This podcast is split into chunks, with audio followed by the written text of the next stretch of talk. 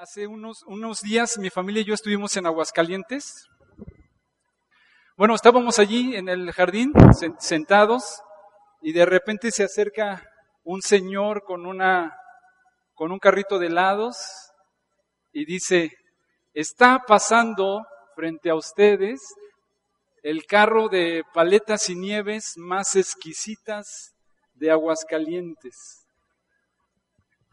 Agradecemos su amable atención para escuchar a este servidor de ustedes que les viene ofreciendo hasta su banca, hasta su lugar, las mejores nieves que ustedes hayan probado en toda su vida. Les agradezco su atención por tantos años que han estado consumiendo estos productos. Tenemos nieve de limón, tenemos eh, nieve de leche, de las que ustedes quieran, eh, paletas, Gracias por su fina atención y gracias por el tiempo que han dado para escuchar a este su servidor que viene y les ofrece las más deliciosas paletas y nieves que se venden en Aguascalientes. Muchas gracias. Y se fue el Señor y nos quedamos nosotros así como, ¿y luego? O sea, de verdad todo un discurso, el, el Señor muy amable y todo. Y mi esposa me dice, pero sí queríamos comprar, pero nunca nos ofreció. O sea, nos echó todo como el show, pero nunca nos dijo que hicieran una paleta o no. Después ya se fue y luego volvió a pasar. Está pasando frente a ustedes el carrito con las paletas más deliciosas y ese sigue. Y entonces esta vez sí consumimos algo. Bueno, quiero compartir con ustedes algo que creo que nos puede ayudar, especialmente ahora que estamos en este proceso del cambio. Acompáñenme, por favor, es un pasaje muy, muy conocido. Mateo capítulo 28, versículo 19 y 20. Mateo 28, 19 y 20. Es un pasaje muy conocido, yo quiero animarlos a pensarlo desde esta perspectiva. Esto que voy a leer para ustedes, que ustedes seguramente ya lo han leído antes, en esencia es el último mandamiento que Jesús le hizo a sus discípulos. Ahora, todos ustedes saben que las últimas palabras que dice una persona cuando se está despidiendo son muy importantes. ¿Han visto películas, han visto telenovelas tal vez donde el señor está ahí en el hospital, no puede hablar y de repente agarró un suspiro y les dice, acércate, te quiero decir algo. Y, y todo el mundo quiere acercarse para oír, ¿verdad? Te hace señas de que te acerques y te dice, tú te quieres acercar porque pues igual y te toca algo de la herencia, ¿no? Y, y a lo mejor él te dice, les encargo por favor que cuiden a su hermano menor, les encargo por favor que cuiden a su mamá, les encargo por favor el edificio que dejé a su nombre, que lo repartan en porciones iguales, algo así. Esas palabras son muy importantes, ¿sí o no? Bueno, más o menos se parece a esto que estamos aquí leyendo de Jesús. Son las últimas palabras que Jesús está diciendo, no antes de morir, porque Jesús ya había muerto, pero después resucitó. Son las últimas palabras que Jesús está diciendo antes de regresar al Padre, al cielo otra vez con Él. Y le dice a los discípulos estas palabras, escuchen. Desde el versículo 18, y Jesús se acercó y les habló diciendo, toda potestad me es dada en el cielo y en la tierra. Por tanto, id y haced discípulos a todas las naciones, bautizándolos en el nombre del Padre y del Hijo y del Espíritu Santo, enseñándoles que guarden todas las cosas que os he mandado, y he aquí, yo estoy con vosotros todos los días hasta el fin del mundo. Estas fueron las últimas palabras que dijo Jesús. Después dice la Escritura en otro pasaje dice que Jesús comenzó a elevarse, una nube lo cubrió y los discípulos ya no lo volvieron a ver más físicamente. Así que si estas fueron las últimas palabras de Jesús, son unas palabras muy, muy importantes y no estamos diciendo que las que dijo anteriormente no eran importantes. Claro que sí, todo lo que Jesús dijo es importante, pero esto es de suma importancia y me gustaría que nos detengamos unos minutos para platicar acerca de estos puntos que Jesús está hablando. Lo primero que hay que notar, fíjense por favor, Jesús ya resucitó, está a punto de llegar al cielo con el Padre. Dice la escritura en otros pasajes que cuando Jesús resucitó, Él venció a la muerte, la muerte no lo pudo contener. Venció la muerte, venció la ley, venció el pecado, venció al diablo. Eso dice la escritura. Y entonces cuando Cristo resucita y está a punto de irse al cielo, antes de darle esta gran comisión que conocemos a los discípulos, les hace esta advertencia. Quiero que sepan que toda potestad o toda autoridad me ha sido dada. O lo que está diciendo Jesús en otras palabras, yo los estoy mandando a ustedes porque yo tengo la autoridad para mandarlos a ustedes. Más o menos como cuando un padre envía a su hijo a que haga un mandado. Por favor, vas con fulano de tal y le dices que te dé lo que ya le pagué. Le dices que vas de mi parte y entonces te, abren la puerta o, te reciben, aunque no, no te conozcan, pero si vienes de parte de tu papá, entonces eres recibido. Jesús entonces lo primero que está diciendo, este, mensaje o este último mandamiento que yo les estoy dando se los doy porque yo he recibido de parte del cielo toda la autoridad. Por favor, escúchenme.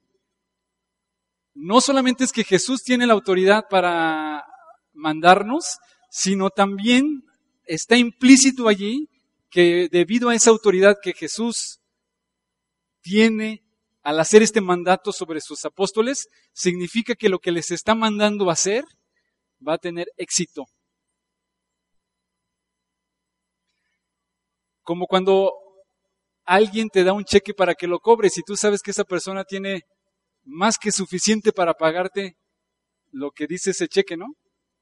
¿Les ha sucedido que de repente alguien te dice, eh, préstame, te pago con un cheque, y, pero te lo, te doy el cheque, pero posfechado y después, y tú te quedas bien contento diciendo, ah, sí. ¿Verdad que no? La mayoría de las veces, híjole, ¿y qué garantía tengo de que sí? Y, que, y, vas allí con la zozobra de que lo, lo vas a cobrar, pero ¿y qué tal si no? Y ya te das cuenta que está el cajero allí y de repente hace cara así como dices. Bueno, Jesús le está diciendo, Toda potestad me ha sido dada en el cielo y en la tierra, por tanto les digo, vayan y hagan lo que yo les estoy diciendo. Tengo la autoridad para mandarlos y en base a esa autoridad les quiero decir que va a tener éxito lo que ustedes van a hacer. Entonces, el preámbulo, por así decirlo, del mandato es, ellos están escuchando que Jesús tiene toda la autoridad en el cielo y en la tierra. Si ustedes lo recuerdan, también hay otro pasaje un poco antes donde Jesús está hablando acerca de la iglesia. ¿Se acuerdan? Está hablando muy especialmente a Pedro y les está preguntando ahí, ¿qué dice la gente que soy yo? Y de repente ya, ya sabemos la historia que Pedro le dijo, Señor, tú eres Cristo, el Hijo del Dios viviente. Bienaventurado eres Pedro, le dijo Jesús, porque esto no te lo reveló carne ni sangre, sino mi Padre que está en los cielos. Y yo te digo, tú eres Pedro y sobre esta roca edificaré mi iglesia. Mucha gente dice que estaban diciendo Pedro a él mismo, sobre él va a ser edificada la iglesia. Por supuesto que el contexto no está hablando acerca de eso. Jesús está diciendo, esa declaración que tú acabas de hacer, de que Jesús es el Cristo, el Hijo del Dios viviente, es lo que le da fundamento a la iglesia. Y entonces Jesús le dice a Pedro, y a ti te digo, Tú eres Pedro, sobre esta roca edificaré mi iglesia, y las puertas del infierno no prevalecerán en contra de ella. Lo que está diciendo entonces es que cualquiera que se involucre en este asunto de cumplir el mandato de Cristo, involucrarse en predicar el Evangelio y plantar iglesias, es, por así decirlo, un negocio que tiene éxito. Tendrá éxito. Porque son los negocios de Dios. Ahora entonces le, acompáñenme, leamos el versículo 19.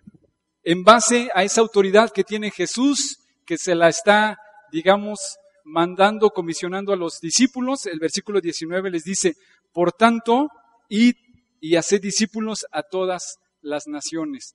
La segunda palabra que quisiera detenerme para analizar, fíjense lo que Jesús les dice, por tanto, ¿qué? o en nuestro español más moderno, por tanto, vayan. Si ustedes están leyendo el devocional que, estamos leyendo todos aquí en la iglesia, estamos leyendo el libro de jueces. Allí lo que estamos eh, eh, leyendo habla acerca de la historia de Israel en el Antiguo Testamento. En el Antiguo Testamento el mandato de Dios para su pueblo fue, ustedes van a llegar a una tierra, a la tierra prometida y van a terminar con todos los que están allí. ¿Sí se acuerdan? Lo leemos así repetidamente. Y dice que después ellos se adueñaron de, la tierra y de todo lo que tenían. Si siguen leyendo entonces la historia del pueblo de Israel, se van a dar cuenta allí que la encomienda de Dios para el pueblo de Israel era, las naciones vendrán a ti y serán bendecidas.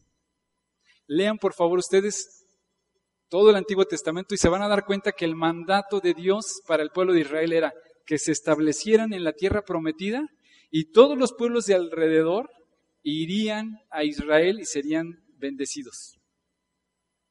¿Se entiende la idea? De hecho, si ustedes se acuerdan, tenemos una historia interesante con Salomón. Dice que los reyes de muy lejos venían para escuchar a Salomón, ver un poco de su sabiduría y ver lo maravilloso que había sido Dios con el pueblo de Israel bendiciéndolos. Los pueblos, las naciones vienen a Israel para ser bendecidos. Bueno, la dinámica en el Nuevo Testamento es exactamente lo contrario. Jesús lo acaba de decir aquí. Ahora yo les digo, en base a la autoridad que he recibido de parte de Dios, les dice, ahora ustedes vayan a las naciones. Y si ustedes ven un poco la dinámica allí, el pueblo al pueblo de Israel le costaba trabajo eso, porque antes era como, ¿por qué tendríamos que ir si se supone que nosotros somos los escogidos de Dios y la gente tiene que venir a nosotros? Y Jesús aquí les cambia todo su panorama.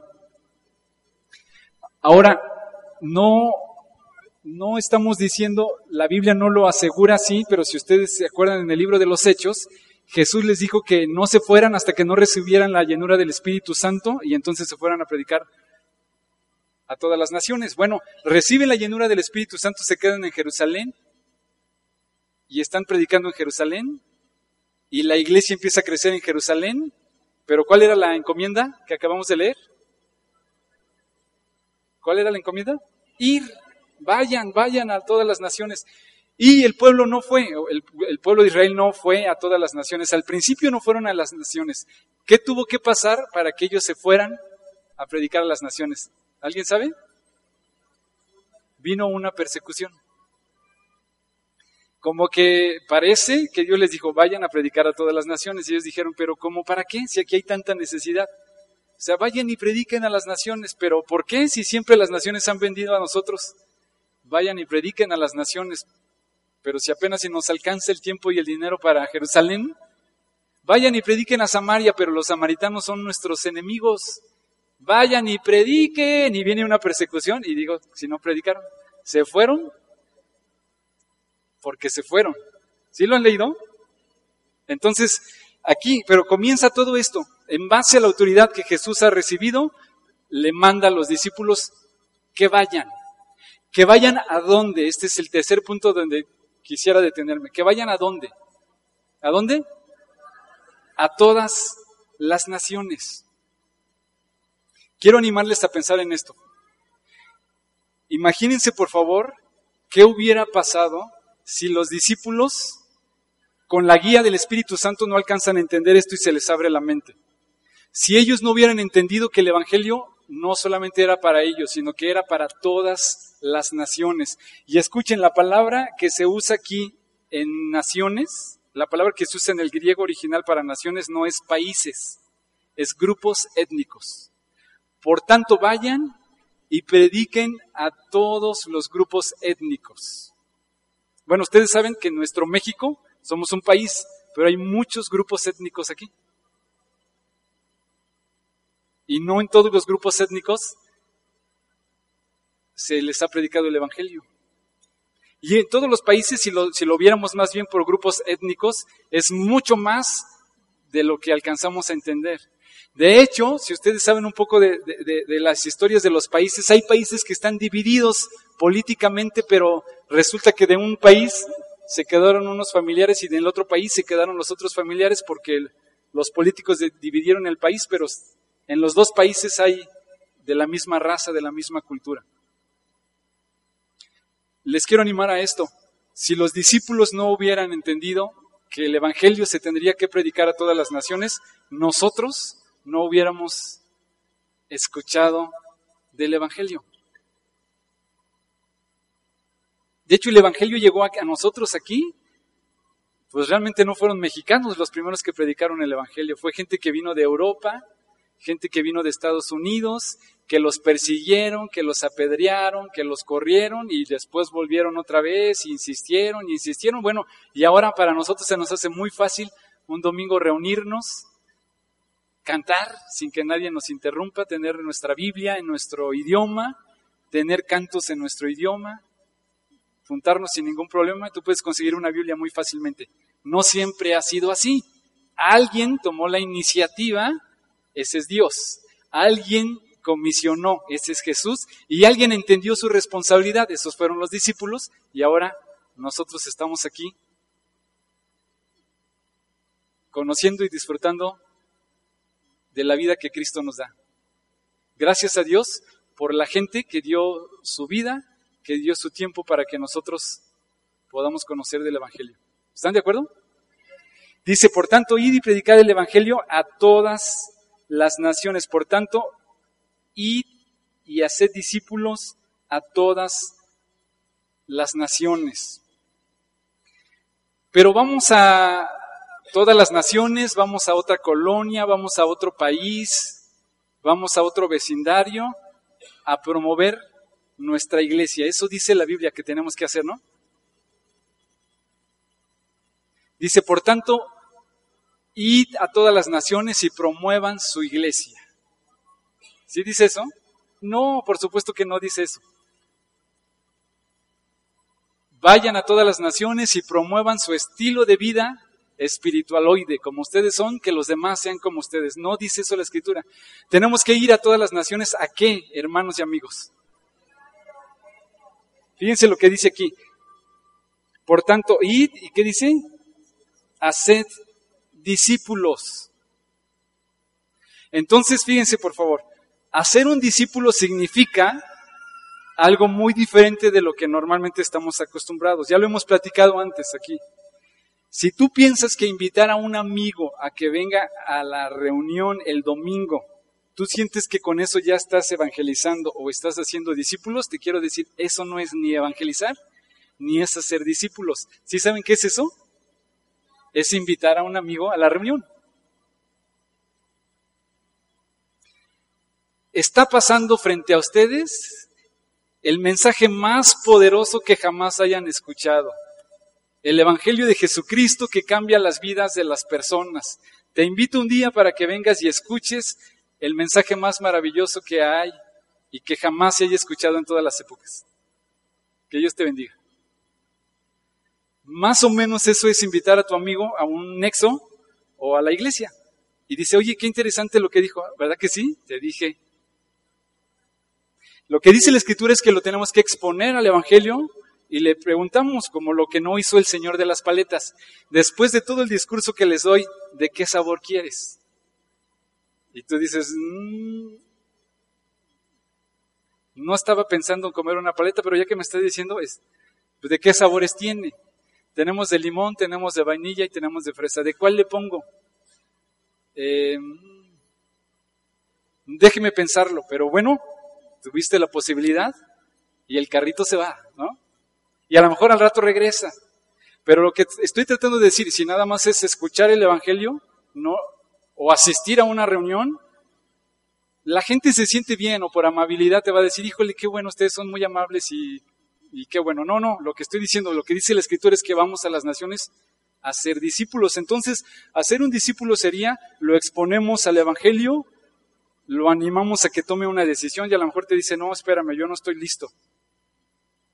O sí, ya estoy listo, ¿qué tengo que hacer? Eh, pues no sé, hay que, habla con Eliseo, porque él es el que sabe, ¿no? ¿Se imaginan otra vez el asunto de las paletas? Que le diga, sí, quiero dos de, de, limón. Este, pero no, no sé cómo hacerle, ¿me espera y ahorita regreso? Tú dices, ah, no, pues mejor las compro en una paletería, ¿verdad? Ellos sí saben cómo hacerlo. predicar el Evangelio, exponerlos al Evangelio, ayudarles a que tomen una decisión, sea sí o no. Decídete por Cristo, sí o no. no estoy tratando de buscar, no está aquí una persona, entonces me da chance de decir lo que voy a decir. ¿No está? No, no se crean, siempre, siempre lo he comentado y, y él me da permiso para decir esto. Hace unos años llegó un matrimonio con nosotros, le pidieron que hablara conmigo porque tenía problemas en su matrimonio. Y entonces llegaron los dos muy desesperados. Y yo le pregunté a él, ¿qué estarías dispuesto a hacer para que se arregle tu situación matrimonial? Y él me dijo, lo que sea, lo que sea. Yo le dije, no estás listo para recibir a Cristo. Y él me dijo, ¿por qué no? Porque estás dispuesto a hacer lo que sea y no entiendes de lo que te estoy hablando. Si yo te dijera, tómate esta hierba y lánzate de cabeza, ¿lo harías? Con tal de recuperar mi matrimonio, lo haría. No estás listo para recibir a Cristo. O sea, Cristo no es para arreglar problemas. No es como para que tu matrimonio se resuelva, ni para que tu hijo deje de drogarse, ni que... No, no, no, no, no es eso. Cristo es, no es la respuesta, Cristo es la salvación.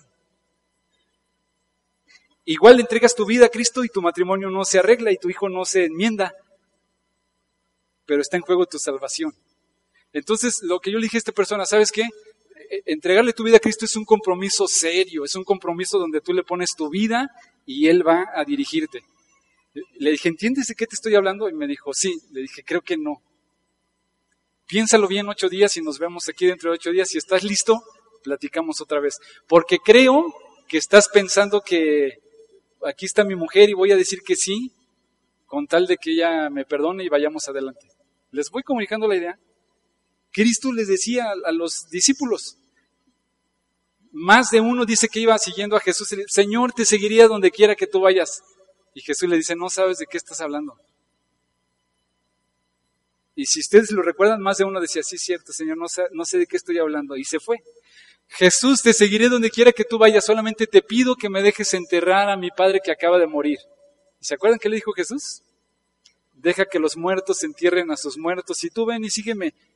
Qué cruel Jesús. No está pensando que ese señor necesitaba pasar por un luto porque murió su papá. No está hablando de eso, es... Eso cualquiera lo puede hacer, pero seguir a Jesús es un compromiso serio, ¿no? Otra cosa que también leemos es hacer discípulos, entonces es, les predicamos el Evangelio, estamos esperando que tengan una respuesta, sí o no, lo tomas o lo dejas. Y a lo mejor lo dejo, pero más adelante reflexionas y el Espíritu Santo te abre el entendimiento y entregas tu vida a Cristo. Hacer discípulos entonces sería que una vez que esta persona entregó su vida a Cristo, sería nuestra responsabilidad de nosotros que ya somos discípulos, dedicar un tiempo para que esta persona pueda seguir creciendo y conociendo acerca de la persona de Cristo. No hacer eso sería como que un niño nace y tú lo dejas allí en el hospital.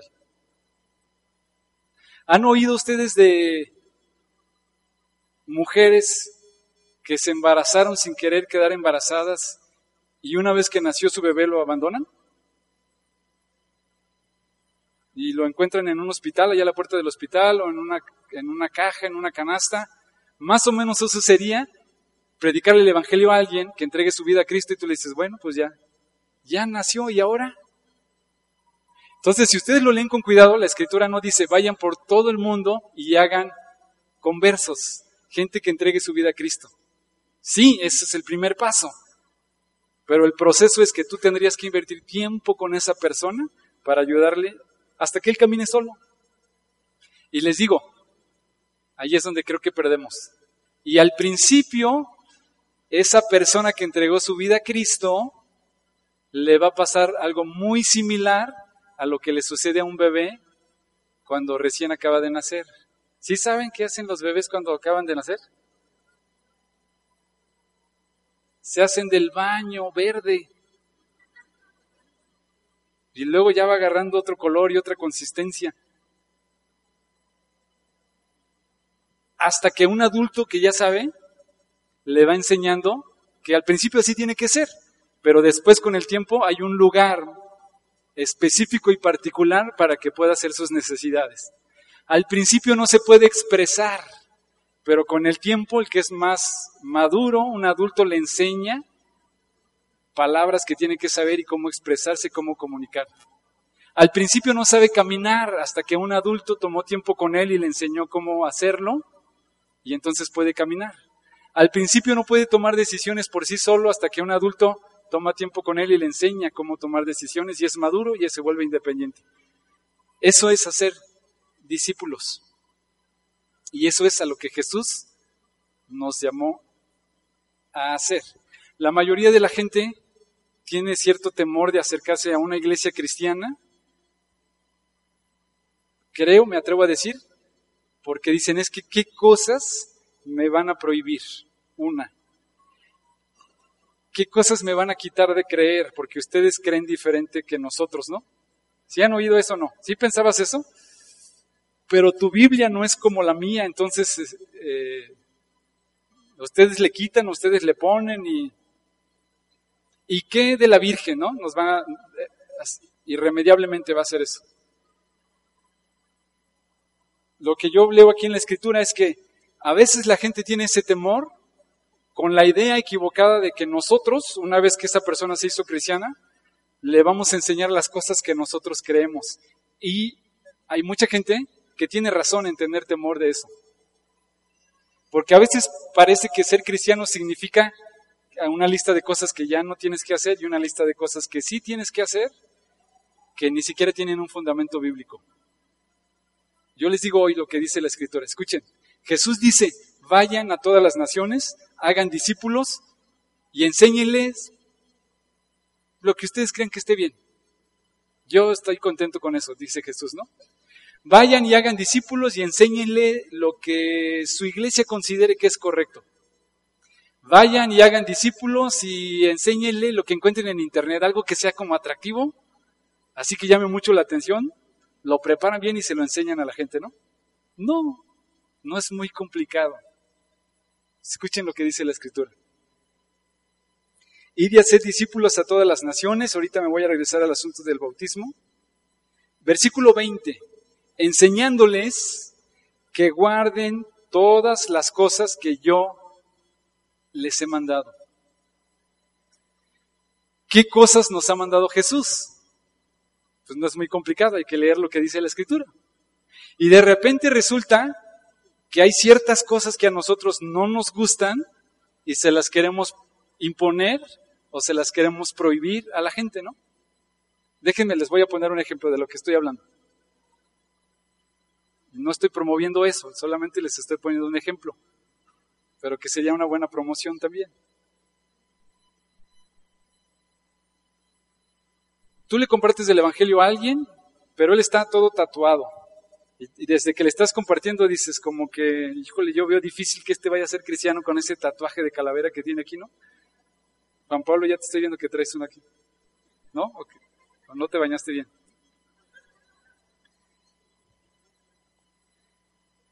Yo les pregunto, eh, ¿que una persona se tatúe tiene que ver algo con el Evangelio? ¿Tiene que ver con los mandatos de Jesús? Contéstenme sinceramente. Si yo trajera un tatuaje, ¿ustedes se sintieran incómodos? Díganme la verdad. ¿Pero tiene que ver con el Evangelio o no? Bueno, les quiero decir la verdad, miren. Sí, les comunico la idea de lo que les estoy diciendo. Esto no tiene nada que ver con el Evangelio. Pero a mí no me gusta. Entonces, bueno, si tú quieres ser cristiano, yo creo que te vas a tener que quitar ese tatuaje. ¿Quién dijo eso? El otro día estábamos platicando, eh, otra persona y yo, con una, o una tercera persona que no es cristiana, lo estábamos invitando a la iglesia y dice, pero yo no creo que tú recibirías a una persona como yo en tu iglesia. Le dije, ¿por qué no? Me dijo, ¿tú recibirías a, un pecador como yo que llegue en su moto vestido de cuero, yo no creo que ustedes estén listos para eso. Y le dije, sí, creo que sí, pero luego pensé, creo que tienes razón. Y eso no tiene nada que ver con el Evangelio. ¿Les voy comunicando la idea? Sería un asunto de gusto, está bien. Y a lo mejor tú dices, a mis hijos yo no se los voy a permitir, está bien. Y sé que más de uno me va a decir, ah, sí, pero en el Antiguo Testamento la Escritura dice que no te marcarás, pero estamos hablando del Antiguo Testamento. También en el Antiguo Testamento decía que la mujer que adulteraba y el hombre que trataba mal a los demás había que apedrearlo, ¿no? Ah, sí, pero eso no. Bueno, la escritura dice que en Cristo las cosas son hechas nuevas, ¿no? Les voy comunicando entonces la idea es que Jesús dijo, vayan y prediquen no solamente tus ideas, no solamente tus gustos. Bueno, a mí cuando yo a la iglesia donde asistí cuando era niño, las mujeres usaban velo, porque la escritura dice que hay que usar velo, y yo creo que así tiene que ser. Pero eso no tiene que ver con el Evangelio, no es lo que Jesús enseñó. Y creo que las mujeres tienen que usar faldas largas, abajito de la rodilla, un cuarto y si se puede dos abajo de las rodillas, porque eso está bien. Pues a lo mejor es un asunto de gustos y si la iglesia decidiera que así se hace, es una decisión de la iglesia local, pero eso no tiene que ver con el Evangelio. La idea, hermanos, que les quiero comunicar es que yo creo que a través de los años al, al Evangelio, escúchenme, al Evangelio, escúchenme, le ha pasado lo que nos pasó a nosotros como iglesia La Red. Hay algunas cosas básicas que necesitamos para estar en este local. Pero ¿saben cuántas cosas hemos sacado esta semana? Que quién sabe por qué estaban aquí. Les platico, sé algunas cosas que había aquí. Aquí teníamos básculas, teníamos unas mesas de hospital, tenemos disfraces, tenemos escaleras, tenemos lámparas, tenemos botargas, tenemos madera y fierros que, ¿cómo llegaron? ¿Quién sabe? ¿Y, ¿Y saben por qué estaban aquí? Porque nunca los quisimos tirar, porque no, o sea, esto es muy importante. Y alguno decía, oye, si sacamos ya esta caja con estas cosas que están rotas, ¿saben cuántas sillas rotas teníamos? Sin patas, sin ruedas, sin nada. Pero no las quitábamos porque eso, eso, es, eso es parte de nuestra iglesia, ¿no? Alguien las trajo y qué tal si un día nos preguntan. Se parece un poco al Evangelio. esto para mí fue importante eh, ya no oír música de José José porque él me inspiraba a hacer cosas que están mal. Pues bueno, pero eso no tiene nada que ver con el Evangelio. Y si está bien para ti, dice la Escritura, lo dice el apóstol Pablo, toda obra que no procede de fe es una obra muerta y no glorifica a Dios. Si tú estás haciendo algo y eso te hace sentir incómodo y el Espíritu Santo te redarguye, seguramente tienes que dejar de hacerlo. Pero es un asunto de un trato de Dios contigo y no tendría que ver con el Evangelio. ¿Hasta aquí siguen conmigo? ¿Sí? Tenemos que ir, no tenemos que esperar a que la gente venga, nosotros tenemos que ir. Tenemos que ir a todas las naciones, en otras palabras, a cualquier tipo de persona que se te atraviese. Bueno, pero yo no estoy muy bueno para hablarle a la gente indígena, pues a lo mejor tú no, pero otros sí. Pero los darquetos necesitan de Cristo, sí o no pero nosotros no somos tan buenos. De hecho, ojalá que no se nos atraviese uno, ¿verdad? Pero ellos necesitan de Cristo, eso dice la Escritura. Los homosexuales necesitan de Cristo, ¿sí o no? O ellos ya no porque están perdidos. ¿Por qué? Tan grave es el pecado de la homosexualidad como el de la mentira, ¿sí sabían? Oí como un so. So. Entonces, ir a las naciones, pero ir para predicar el Evangelio, ir para ser discípulos, y a esos discípulos que vamos a invertir tiempo con ellos tenemos que enseñarles no lo que se nos ocurra, sino lo que Jesús nos enseñó. Eso se lo transmitimos pues a ellos. Y fíjense aquí un proceso bien interesante, ¿no? Entonces, por tanto, id y haced discípulos a todas las naciones bautizándolos en el nombre del Padre, del Hijo y del Espíritu Santo. Esto es un asunto importante. En mi opinión personal, es una opinión personal. No lo dice la Escritura así abiertamente. Bautizarse en agua es una evidencia muy, muy clara de que la persona realmente está comprometida con Cristo. No significa que si alguien no se bautiza en agua no es cristiano, no, no eso no dice la escritura ni que si no se bautiza y se muere no se va a ir al cielo. Eso no lo dice la escritura. Pero a mí me parece que es un compromiso serio externo de una convicción en el corazón. Más o menos para que se den ustedes una idea de esto. Yo he oído muchas pláticas acerca de esto. Oye, ¿y ustedes están casados? No, ¿para qué? ¿Para qué? ¿Para qué? O sea, si nos amamos y, ya vivimos juntos y... Yo no creo que, han oído eso, yo no creo que se necesite un papel para verdaderamente tener un compromiso y del corazón realmente amarnos. Porque conozco a miles que con papel y todo, si quieres engañar, engañas. Eso me queda muy, muy claro. Pero a ver, yo les pregunto a ustedes. Imagínate que tú compras un carro y pides la factura. Te dicen, ay, pero ¿cómo para qué quiere factura? ¿A poco un papel es muy importante? Yo no creo que usted necesite un papel para sentirse que es dueño de un carro. Sí, si ya pagó su dinero, que te digan eso de tu casa. ¿Qué piensas? Entonces, ah, tiene razón. Al cabo, de corazón yo sé que este carro es mío, ¿no? Digo algo tan banal como una cosa, me parece que es un asunto serio, ¿no?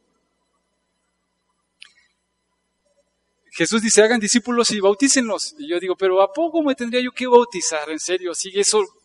¿A poco hay que bautizarse como para decir que verdaderamente estoy comprometido con Cristo? No, no tienes que ser, pero es, se parece un poco a eso, ¿no?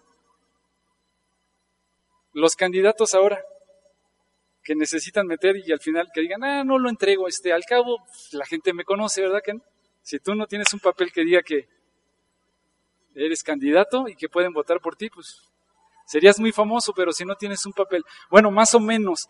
Jesús está hablando de esto, es algo muy serio, es un compromiso serio. Lo que estoy hablando de que mucha gente cuando le hablamos acerca de Cristo dice, pero es que a Cristo, ¿no te gustaría recibir a Cristo? También eso es medio raro que nosotros le digamos a la gente eso, ¿no? ¿Te gustaría recibir a Cristo? O sea, ¿cómo? Y la gente que sabe un poco más te va a contestar esto. Yo ya lo recibí en mi primera comunión desde que yo era chiquito. Yo ya lo tengo, yo creo en Él. Eso se vuelve todavía más difícil a que te digan, no, yo no estoy de acuerdo con lo que tú crees y empiezas a debatir, sí, pero cuando alguien te dice, no, es que yo también creo como tú, desde chiquito lo recibí, yo voy a la iglesia cada ocho días. Lo que Jesús está hablando aquí, hermanos y amigos, es un compromiso serio con Él, donde tú pones tu vida a su disposición y permites que Él esté obrando, no solamente para tu bienestar aquí, sino tiene que ver con un asunto de la eternidad, ¿no? Tiene que ver con dejar todo y seguirlo a Él. Y le tenemos miedito a eso, ¿verdad? Porque, ¿y qué tal si me quita todo lo que tengo? Bueno, te, explico, de todas maneras, todo lo que tienes le pertenece a Él. Y bueno, ¿y qué tal si me exige, te lo garantizo, nunca te va a exigir algo que no seas capaz de hacer y que no resulte en tu bienestar? ah, pero ¿y si me quita las cosas que yo sé que no están bien? Pues entonces significa que vas a estar todavía mucho mejor, porque sabes que eso que estás haciendo no está bien.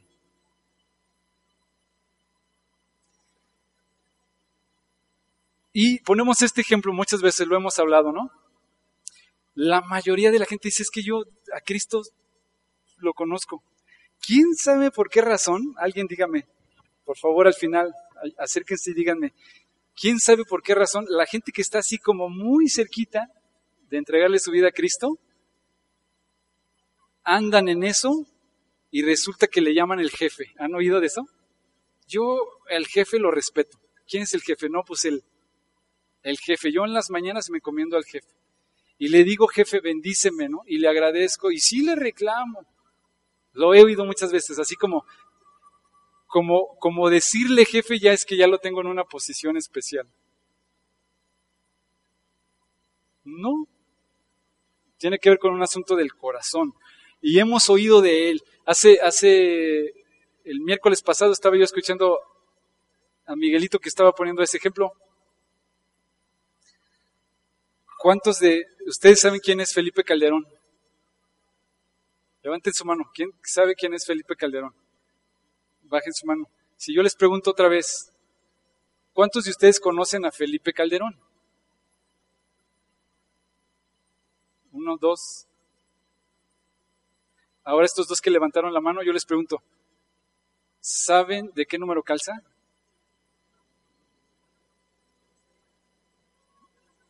El liceo calcula que del 6. ¿Saben qué talla de pantalón será? Entonces realmente no lo conocen. Más o menos se parece el asunto con Cristo. Le decimos, oye, Cristo, ah, sí, yo lo conozco. Pero, ¿tú sabes qué le gusta a Él? ¿Cómo? ¿Cómo que, ah, pues cómo voy a saber si Él está en el cielo? Entonces no lo conoces, no sabes de qué te estoy hablando. Porque la Biblia sí dice lo que a Jesús le gusta y lo que no le gusta. Tú has tenido una relación personal con Él, ay, ¿cómo crees? Por favor, no me vengas con cosas, pues Él está en el cielo. No, no, no la Biblia dice que se puede tener una relación personal con Él. De eso se trata el Evangelio, hablarle a, la gente y entender que es, el Evangelio es Cristo, queriendo ser Señor de nuestra vida. ¿Hasta aquí van conmigo? Ok, entonces, somos enviados a ir en base a la autoridad de Jesús. Él nos pide que vayamos y no esperemos a que la gente venga. Que vayamos a todas las naciones, esto es, a toda la gente que esté necesitada. Que vayamos a todas las naciones, pero no solamente a ser convertidos o a hacer labor social, sino que vayamos a ser discípulos. Eso significa predicarles el Evangelio y tomar un tiempo con ellos para que entreguen su vida a Cristo. Y después nos encomienda que nosotros les enseñemos a ellos lo que Jesús nos enseñó a nosotros. Ser cristiano entonces, ser un discípulo de Jesús no es venir a la iglesia. ¿Sí sabían ustedes eso? Y algunos así como, ¡Ah! tantos años he estado engañado. Ser un verdadero creyente en Cristo, un discípulo de Jesús, no significa necesariamente que vengas a la iglesia. Digo, tú puedes estar aquí en la iglesia por años y venir cuando te quedes sin trabajo, venir cuando estés enfermo, cuando tengas un familiar, porque qué ganas nos salen de venir a la iglesia cuando las cosas no van bien. ¿Se han dado cuenta de eso? Qué raro. Así como todo va bien y así como que, pues como para qué, sí. Pero unas dos, tres vueltas a la tuerca y así como dices, uy, este. Y hasta se sientan adelante, ¿verdad que sí? no te creas. Y llegan temprano. No, venir a la iglesia es un es parte de nuestra dinámica como familia, pero no necesariamente eso te hace ser cristiano. Como los amigos de tus hijos que tú invitas a tu casa y, no los sacas de allí porque todo el día están queriendo eh, estar allí para comer, pero bueno, no, no significa que sean de la familia, son bienvenidos y pueden comer y disfrutar y quedarse incluso a dormir, pero no necesariamente eso los hace ser parte de la familia. Hoy, hermanos y amigos, estoy aquí porque de eso se trata esta iglesia, de predicar el Evangelio. Y si alguno de ustedes está aquí, escúchenme, si alguno de ustedes está aquí y no ha hecho un compromiso serio con Cristo, este es un buen día para que tú lo hagas. Que tú digas, aquí estoy, me arrepiento de mis pecados, creo en Jesús, le entrego mi vida y quiero pedirte que tú seas mi Señor y mi Salvador. Quiero aprender lo que tú tienes para mí. Al final yo quisiera pedir, si hay alguien aquí que quisiera entregar su vida a Cristo, los quiero invitar a que hagan una oración así. Tienes cinco minutos para pensar esto que te acabo de decir. Si hoy quieres hacer un compromiso serio con Cristo, creo que esa es la razón por la que estás aquí. En lugar de estar en tu casa o haciendo otra cosa, esa es la razón por la que creo que Dios te trajo aquí.